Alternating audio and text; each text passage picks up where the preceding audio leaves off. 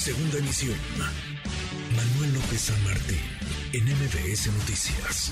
Platiquemos al respecto de lo que está pasando en Ucrania. Hoy, hoy es el día de la independencia de Ucrania y a su vez se cumplen seis meses de la guerra. ¿Terminará en el corto plazo este conflicto? Se lo pregunto a una experta en geopolítica, Stephanie Enaro. Siempre un placer saludarte. ¿Cómo estás? Hola, ¿qué tal, Juanma? Muy buenas tardes. Un saludo para ti y para todo tu auditorio. Se pensaba, Stephanie, que Rusia acabaría este conflicto rápido, pero vemos cómo Estados Unidos, cómo Europa ha ayudado mucho a este país.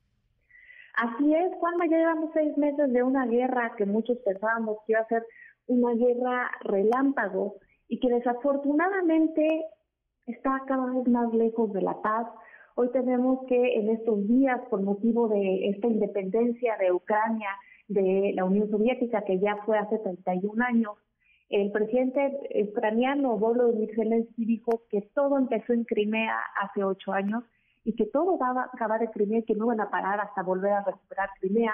Y también el asesinato de la hija de uno de los ideólogos favoritos de Putin, de Alexander Dungin, asesinaron a Daria Dungina poniéndole un explosivo en su coche. Y bueno, de hecho el coche era del papá, por eso se dice que pues el blanco era Alexander Dungin y no ella, obviamente le ha echado más leña al fuego del nacionalismo ruso, el discurso que dio Alexander Dungin fue realmente fuerte, dijo que ella murió en el frente, que el frente es Rusia y que ella murió por todos los rusos.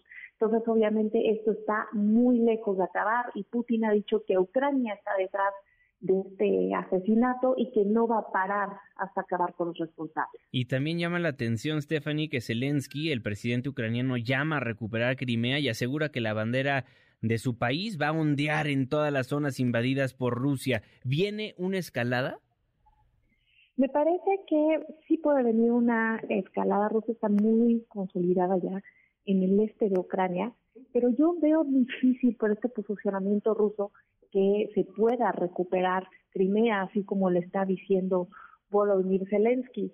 Creo que eh, Europa y los aliados están animando a Ucrania a que no se deje vencer, porque francamente no se está peleando en su territorio ese conflicto. De alguna manera ellos mandan dinero, mandan armas, pero las manos son ucranianas, el costo de la vida son ucranianos y bueno, y ellos también están pagando el costo de la energía. Entonces, creo que este es un conflicto que no va a acabar eh, rápidamente y que obviamente las tensiones están aumentando porque ya el representante permanente de Rusia ante la ONU dijo que se ve ya casi imposible que pueda haber un diálogo directo entre Zelensky y Putin.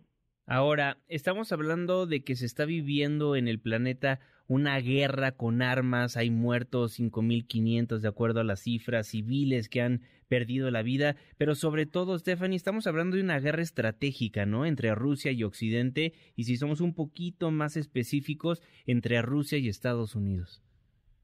Así es, hay muchos temas de fondo, está la competencia entre Rusia y Estados Unidos, también está la competencia entre Estados Unidos y China, ¿no? En esta cumbre de la OTAN en Madrid, cuando le dicen a China, y ni si te ocurre meterte, porque siguen tú. Entonces, obviamente, esta guerra en Ucrania es de alguna manera la madre de un nuevo sistema internacional. Las piezas están eh, pues reacomodando y creo que no nos las debemos de tomar tan a la ligera porque están compitiendo los países que tienen el mayor arsenal nuclear, pero también los que tienen las economías más grandes y esto puede asentar la polarización a nivel mundial. Sin duda. ¿Qué podemos esperar para las siguientes semanas, días o meses? Porque quién sabe cuándo vaya a acabar este conflicto. Lo que tenemos más próximo, y son, eh, con esto me baso en unos datos que ha dicho el Banco Mundial, es que la inflación va a seguir subiendo y esto va a arrojar a más personas a inseguridad alimenticia, que quiere decir que no van a tener que comer. El Banco Mundial dice que por cada 1% que suba la inflación a nivel global, 10 millones de personas no van a tener que comer. Tomamos en cuenta que recibimos este año con 770 millones, al cierre de este van a ser 13 millones más y en el próximo 18 más, y que además de los precios del trigo y del maíz, el próximo producto que va a ser afectado es el del arroz y eso nos va a afectar a todos porque los países que lo producen lo van a asegurar para sus propios países, va a ser de alguna manera un sustituto para el maíz y el trigo y obviamente pues va a ser muy caro y eso lo vamos a resentir todos, Juanma, sin importar en qué país estemos. Arrancaba esta conversación contigo platicando de la independencia de Ucrania y con este día, con esta efeméride en mente, ¿la paz se ve cerca? No se ve cerca porque tenemos un presidente ucraniano que dice que va a luchar hasta el final y un presidente ruso que dice que va a luchar hasta el final y no sabemos cuál va a ser el final, pero lo que sí te puedo decir es que lo estamos sintiendo todos alrededor del mundo y creo que esto entre más dure, Juanma, pues, tiene el potencial para dividir a los aliados, porque no es lo mismo el precio de electricidad que están pagando los alemanes que el que están pagando los estadounidenses y esto puede causar muchos problemas porque al final de cuentas los europeos son democráticos y las democracias responden a las necesidades de los votantes. Stephanie Nero, muchísimas gracias por este análisis, te mandamos un fuerte abrazo. A ti, Juanma, excelente ombligo de semana. Igualmente. MBS Noticias.